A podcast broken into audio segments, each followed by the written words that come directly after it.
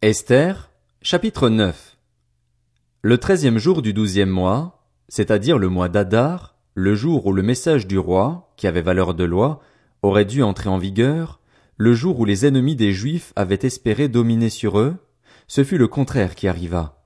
Ce fut au tour des Juifs de dominer ceux qui les détestaient.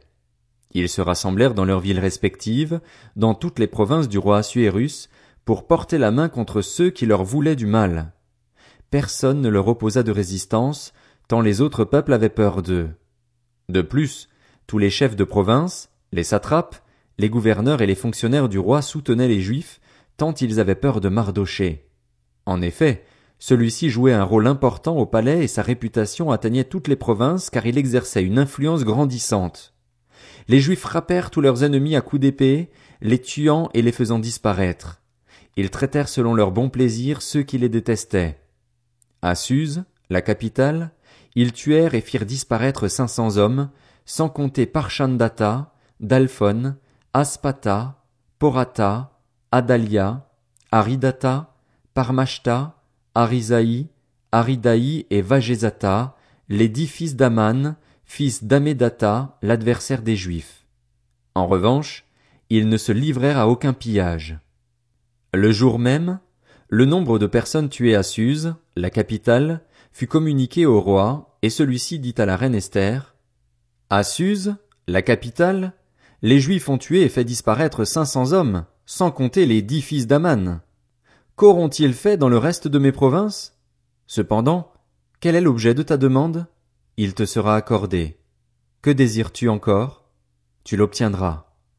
Esther répondit, Si tu le juges bon, il faudrait autoriser les Juifs de Suse à agir demain encore conformément à la loi en vigueur aujourd'hui, et pendre le corps des dix fils d'Aman à une potence.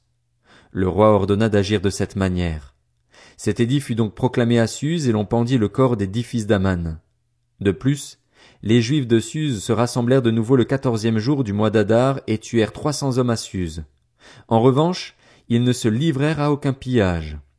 Quant au reste des Juifs, ceux qui se trouvaient dans les autres provinces du roi, ils se rassemblèrent pour défendre leur vie et obtenir le repos vis-à-vis de leurs ennemis.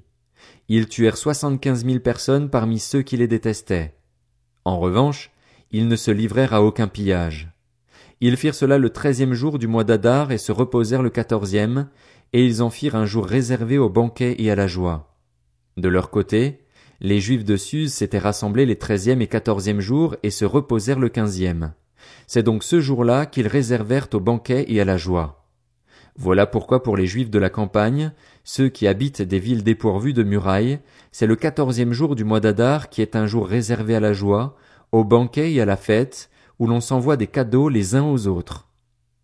Mardoché enregistra ces événements par écrit et envoya des lettres à tous les Juifs installés dans toutes les provinces du roi Assuérus, qu'ils soient près ou loin.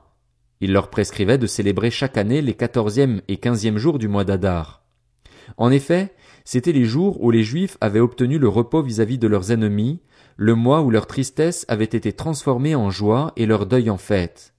Ils devaient donc faire de ces jours des jours réservés au banquet et à la joie, où l'on s'envoie des cadeaux les uns aux autres et où l'on fait des offrandes aux pauvres. Les Juifs s'engagèrent à poursuivre ce qu'ils avaient déjà commencé de faire et ce que Mardoché leur avait prescrit. En effet, Aman, fils d'Amédata, l'Agagite qui était l'adversaire de tous les Juifs, avait projeté de les faire disparaître et il avait jeté le pour, c'est-à-dire le sort, en vue de semer le trouble parmi eux et de les faire disparaître. Cependant, Esther s'était présentée devant le roi, et celui-ci avait ordonné par écrit de faire retomber sur la tête d'Aman le funeste projet qu'il avait formé contre les Juifs, et de le pendre à une potence, ainsi que ses fils. Voilà pourquoi on appela ces jours Pourim, d'après le mot pour.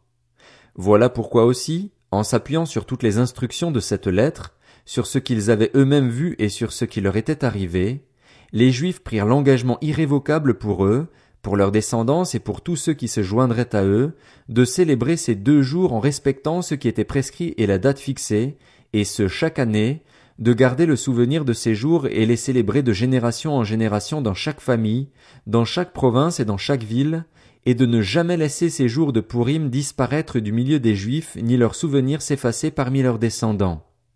La reine Esther, fille d'Abishaïl, et le juif Mardoché écrivirent une seconde fois, avec toute l'autorité qui était la leur, pour confirmer la lettre relative au Purim. On envoya des lettres à tous les Juifs, dans les cent vingt-sept provinces du roi Assuérus. Porteuse d'un message de paix et de vérité, elle confirmait la date fixée pour les jours de Purim par le juif Mardoché et la reine Esther, mais aussi par les juifs eux-mêmes, pour eux et leurs descendants et contenait les instructions relatives aux jeunes et aux cris qui les accompagnaient. Ainsi, l'ordre d'Esther confirma ses instructions relatives au Purim et il fut enregistré par écrit dans un livre.